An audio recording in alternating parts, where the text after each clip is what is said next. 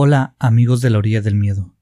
Un placer empezar esta séptima temporada con tantas personas nuevas y con quienes nos escuchan desde hace tiempo. Esta historia nos ha parecido muy interesante. Nos encantan todas las historias de lugares embrujados. Los invitamos a comentar sus experiencias aquí en la caja de comentarios y por supuesto a escuchar esta historia en La orilla del miedo. Iniciamos. La orilla del miedo, donde tus historias hayan vida. Hayan vida. Mi nombre no importa, no es relevante y quizás podría ser perjudicial. Les contaré una historia que ronda en la familia desde hace algún tiempo. La conocemos entre nosotros, pero por cuestiones de los negocios de mi madre Hemos preferido que esto no salga mucho a la luz, por eso prefiero que no sepan dónde nos ubicamos. Me limitaré a contarles lo que se cuenta en mi familia. Mi madre heredó unos departamentos por parte de mi abuelo. Se suponía que la idea de construirlos era para que fueran locales para negocios, pero por algún motivo que yo desconozco, se empezaron a rentar a personas sin familia. Eran departamentos chicos, bastante cómodos para alguien en esta situación, que vive solo. Muchos los usan para empezar su vida, ahorrar dinero en lo que juntan para una casa, pero hay otros que se han quedado muchísimo tiempo. Casi casi podría decirles que no se quieren ir. Y no digo que no tengan para una casa, pero quizás, por cómo funciona su economía, es mejor vivir en un departamento chico y hacerse cargo de los negocios que tienen. Una casa, a final de cuenta, termina siendo cara. Cuando yo tenía aproximadamente unos 10 años, recuerdo que todos los departamentos en ese tiempo estaban rentados, no había ni uno libre. No es un negocio muy grande, es apenas un terrenito con seis departamentos. Tampoco es chico, ¿no? Pero no es un edificio de esos monstruosos como los que se ven en las grandes ciudades, solo es un terreno con tres departamentos en la parte de abajo y tres departamentos en la parte de arriba, y una pequeña zona de estacionamiento frente a ellos.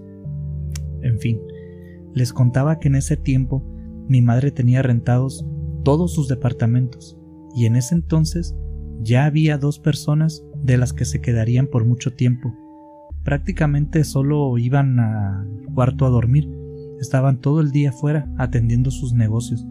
Había también otras cuatro personas, pero la que inició con este tema es alguien del segundo grupo. Era una persona que venía del interior de la República. Mis familiares no se ponen de acuerdo si venía de Ciudad de México o si venía de Oaxaca. El caso es que venía del interior y casi nunca se le veía fuera de su departamento pero recibía muchas visitas.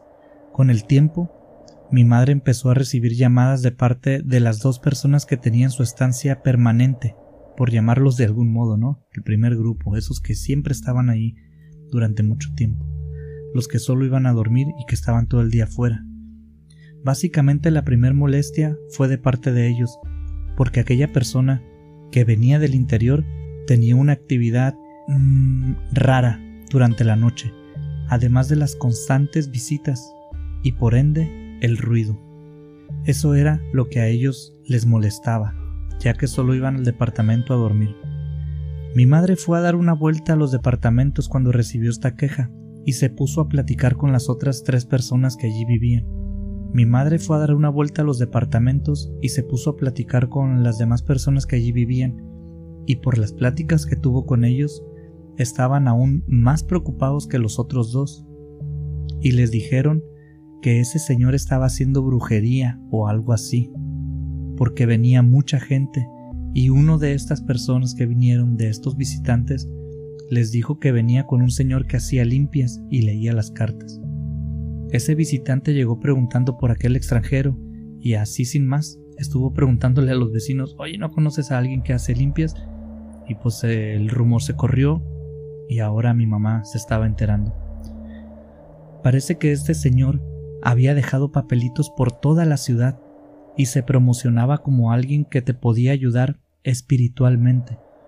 Mi madre nunca ha sido fanática de todo este círculo de ideas, por lo que no tomó en serio la preocupación de los vecinos, y les dijo a todos que no se preocuparan, que seguramente era algún charlatán, un ladrón sin oficio, y simplemente lo dejó.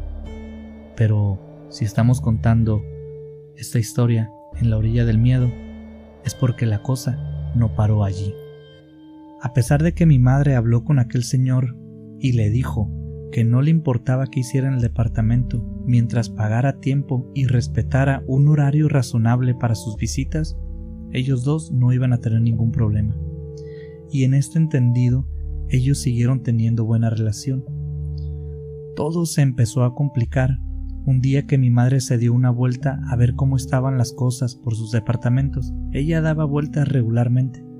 Y en un espacio que está destinado para que todos pongan su basura, le llegó un olor a animal podrido. Antes no sabía cómo mi madre pudo asegurar que se trataba de un animal muerto. Sin revisar no vio nada, pero ahora que soy adulta, puedo saber que en efecto es un olor muy peculiar, es un olor característico. Una vez que lo hueles, ya no lo olvidas, lo identificas fácilmente. Eso fue lo que olió mi madre, fue a hacer preguntas a los departamentos acerca de quién había tirado un animal muerto, y todos apuntaron al vecino que supuestamente era brujo. Mi madre fue a encararlo y las cosas terminaron mal. Básicamente él le dijo que ella no podía saber que él había sido el culpable de aquel animal muerto, que solo porque los demás lo señalaban no quería decir que fuera cierto. Se puso muy enojado, no fue de su agrado que todos lo señalaran, y dio por sentado que mi madre le estaba creyendo a pesar de que ella solo le preguntó. Además le hizo alusión a un trato que tenían él y mi mamá. Cuando mi madre le dijo que hiciera lo que quisiera, ese señor le pagó por adelantado cinco o seis meses o más. No recuerdo bien la historia. Solo me baso en lo que se platica en mi familia. El hecho es que aquel señor había pagado a mi madre algunas rentas por adelantado para no tener problemas, en el entendido que antes de que se venciera su plazo él podría pagar más meses por adelantado de nuevo. Al parecer el dinero no era ningún problema para aquel señor, y casi estaba por hacer su segundo pago cuando sucedió aquel enfrentamiento. Aunque no fue un enfrentamiento violento, sí fue incómodo, simplemente fue una molestia de parte de aquel señor y de parte de mi madre, quien a pesar de haberle dicho aquello, era más que entendible que no permitiría que se hicieran cosas que incluyeran matar animales en aquel departamento. El señor se dio por indignado que creyera que él mataba animales, y simplemente le dijo a mi madre que se iría en los siguientes tres o cuatro días. Le dejó unos meses pagados, pero no los reclamó, simplemente tomó sus cosas y se fue. Pero de nuevo, si estamos contando esto en este canal, sabemos que allí no terminó todo. Claro que no, la historia aún continúa, y a decir verdad, apenas empieza lo verdaderamente extraño.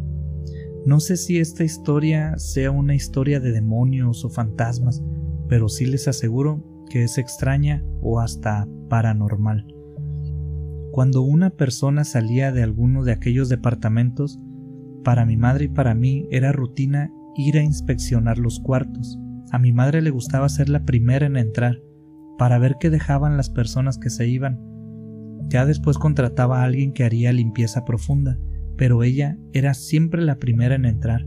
A veces encontraba buenas cosas, o más bien cosas interesantes, algún recuerdito, alguna ropa, cosas interesantes, es la palabra. Y tal cual fue el caso esta vez. Cuando entramos, percibimos un olor horrible, ¿Recuerdan que les dije que hay olores que no se olvidan? Pues ese fue uno de ellos. El departamento olía horrible. Se podía percibir un olor a podrido y todo estaba muy desacomodado. Había basura de comida, latas de atún, empaques de pan.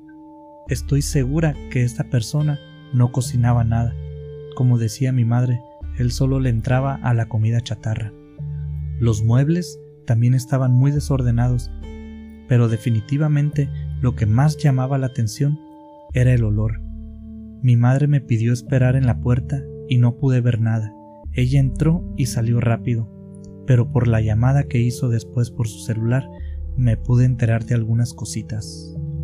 Llamó a la persona que estaba encargada de la limpieza y le contó que había sangre en el lavaplatos y pelos como de animal en el baño. También le dijo que las tuberías estaban tapadas y había algunos objetos como de índole religiosos. En aquel tiempo mi interés venía del tono de preocupación que mi madre estaba usando durante aquella llamada y no tanto por las cosas que había encontrado en aquel departamento que acababan de desalojar. Pero hoy entiendo que eran claras advertencias que lo que se decía sobre aquel hombre era verdad, era alguna especie de brujo. La señora que limpiaba se encargó de todo el desorden aquel y según las historias mi madre tuvo que pagarle más en esa ocasión. Ella cobró extra por limpiar ese departamento en esa ocasión. Se cuenta que los siguientes inquilinos de ese cuarto tuvieron muchos problemas. Decían que se escuchaban ruidos en la noche, que las cosas se caían solas de las estanterías, vasos, platos, lo que fuera, y casi todo esto ocurría durante la noche. También se contó que algunos llegaron a escuchar voces y hasta ver sombras con forma de persona, pero solo era en ese departamento. Los inquilinos del resto de departamentos contaban que sí, en efecto se oían cosas, y algunos contaban que hasta gritos durante la noche se podían escuchar, pero siempre venían de ese departamento, ese departamento que había ocupado el brujo. Pero como las personas que rentaban allí no duraban mucho, nunca se le dio mayor importancia, o quizás no duraban mucho por la misma situación. Eso nunca lo supimos. Las dos personas que viven en aquellos departamentos de manera permanente, esos que solo salen a sus negocios y vuelven, dicen que nunca escucharon nada. No sé si no le tomaron importancia o si realmente no escucharon nada raro, pero todo esto eran simples pláticas, chismes entre vecinos, sin ninguna fuente digna de confianza al cien por ciento. Sin embargo, en mi familia ya empezaba esta historia, que dicen que esto y dicen que aquello, y por eso en una reunión que tuvimos, un tío solicitó algo que nadie se esperaba. Pidió ocupar ese departamento para de una vez por todas estar seguro de que aquello era o no era real quería ser él mismo quien experimentara. Mi madre se burló de él por creer en aquellas ideas locas, porque mi tío, al igual que mi madre, siempre dijo que no creía en esas cosas. Pero la curiosidad de mi tío era grande, y las precauciones que mi madre había empezado a tomar, aunque no lo dijera abiertamente, indicaban que algo había ahí. Antes de contarles lo que a mi tío le pasó mientras estuvo en aquel departamento, permítanme decirles el por qué mi tío es una fuente confiable. Él es soltero, así que le importa muy poco lo que se diga o no de él. Es la típica persona sincera que raya en lo irreverente y grosero. Siempre dice lo que piensa y no le molesta estar equivocado ni en desacuerdo. Por lo que no acostumbra decir mentiras Además de que si le creen o no, pues no es su problema. Es una persona bastante neutral.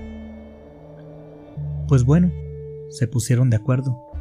Mi tío pidió las llaves del departamento a mi mamá y se preparó. Él cuenta que apenas entrar en aquella habitación se sintió incómodo, pero fue por la mirada de los ocupantes de los otros departamentos y no por el departamento en sí. Cuando un nuevo ocupante llegaba, de vez en cuando se saludaban entre ellos y así es como se fue corriendo el rumor entre todos los inquilinos sobre el departamento embrujado.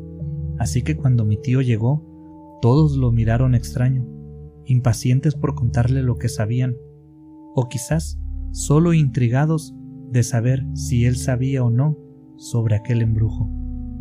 La cosa es que mi tío iba a pasar dos noches y tres días allí dentro había hecho las compras necesarias de comida, libros y todo lo que necesitaba para quedarse allí durante esas dos noches y tres días. Cuenta mi tío que llegó y todo estuvo bien. Se sentó en la mesa, vio un rato la televisión, se sentó de nuevo a leer un rato. Nada raro, pero que nomás cayó la primera noche, empezaron las cosas raras. Dice que del baño escuchó un ruido como metálico, como si hubieran golpeado la tubería de lavamanos, o quizás la de la regadera, pero venía del baño. Así que se levantó y se asomó, pero no vio nada ni a nadie. Se acercó a las tuberías y las golpeó para ver si el sonido coincidía con lo escuchado. La golpeó con una llave, con la mano, pero el sonido no se parecía. Mi tío dice que él pensó que era simplemente que alguien en otro departamento había golpeado la tubería y la vibración había llegado hasta aquel baño en el que él estaba, así que se dio la vuelta y salió. Pero antes de cerrar la puerta, escuchó pasos dentro del baño, pasos muy rápidos y cortos, como si fuera una persona muy chiquita corriendo muy rápido. Pero no fue algo lejano. Él lo escuchó muy cerca, casi a sus espaldas. Se giró rápidamente, pero de nuevo no vio nada. Así que cerró la puerta y se fue a acostar. Quizás pensó que si se dormía aquello se podría repetir. No lo sé, pero él cuenta que se fue a acostar. Una disculpa, ni siquiera les he contado la distribución de aquellos departamentos. Déjenme contarles lo más rápido que puedo. Tienen una ventana al frente y junto a esta hay una puerta por la que entras al departamento, que cuando la atraviesas llegas a un comedor, sala, recibidor, todo junto, que al mismo tiempo es la cocina. No tiene una sala en sí, y desde esa cocina, comedor, recibidor, solo se ven dos puertas. Una lleva a la habitación y otra al baño. Son departamentos muy chicos, pero son muy funcionales. Y mi tío estaba ya dentro de la habitación cuando dice que empezó a escuchar pasos y ruidos como de golpeteo metálico en la cocina comedor. Dejó la puerta abierta para ver si veía algo, pero no logró ver nada, solo escuchar aquellos sonidos. En la mañana, él se quedó con la duda de la tubería, así que se metió debajo del lavaplatos que estaba frente a la ventana frontal de aquel departamento. Se metió abajo para revisar las tuberías y dice que estaba allí golpeando los tubos con diferentes objetos, moviendo los tubos con fuerza y ahí pues haciendo pruebas, experimentando, cuando escuchó los pasos de nuevo, pero ahora justo frente a él, y después sintió cómo le patearon las piernas. Él estaba tendido bajo el fregadero y le patearon las piernas. Dice que la sensación fue muy clara y que dio tremendo brinco. Salió rápidamente, pero de nuevo no vio nada. Sobre este evento, él también dice que no sintió que fuera un golpe para dañarlo. Fue más bien como si alguien estuviera allí parado a un lado de él y le pateara como diciéndole, hey, aquí estoy, míreme. Pero cuando él buscó, no había nadie. En ese momento, dice que sí se asustó y decidió prender la televisión que había en el cuarto para distraer su mente. Se acostó un rato y se quedó dormido, lo despertó un golpeteo en la ventana de aquel cuarto.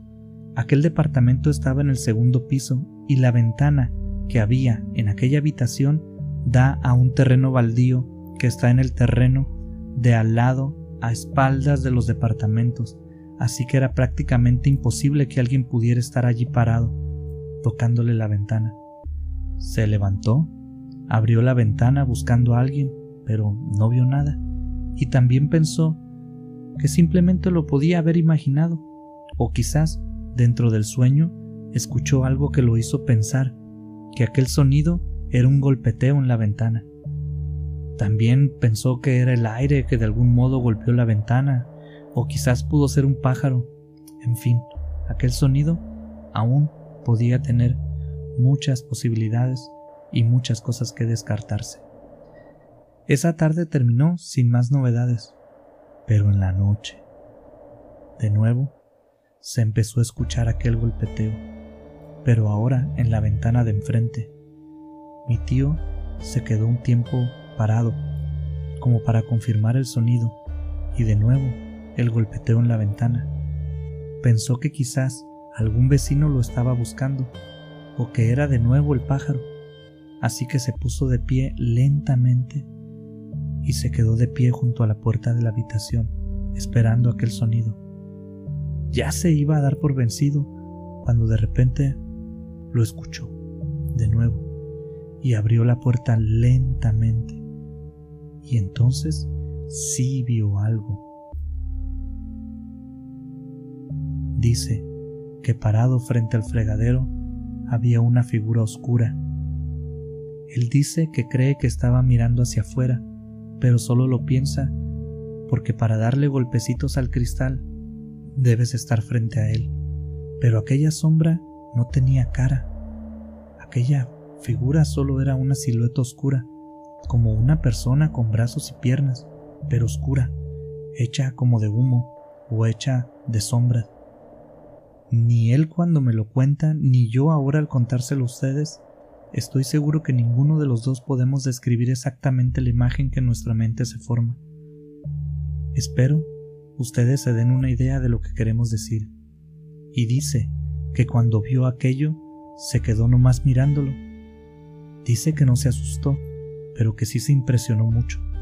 Después pensó que en la noche aquello podía ser una persona y por la oscuridad él podría no estarla viendo bien, así que hizo un poco de ruido con su zapato, como arrastrando el pie en el suelo para ver qué hacía aquella figura, a ver si se movía, para ver si aquello lo podía escuchar. Se quedó esperando su reacción y su sorpresa fue muy grande, porque la sombra empezó a moverse. No salió disparada contra él, ni lanzó por los aires las cosas que estaban sobre la mesa. Eso sucedería después solo se movió, por decirlo de algún modo, porque mi tío cuenta que sus piernas no se movían como las nuestras, simplemente se movió como flotando y atravesó la puerta del baño. Y entonces sí se asustó. Allí sí se quedó parado y helado, sin poder moverse, o más bien sin saber qué hacer.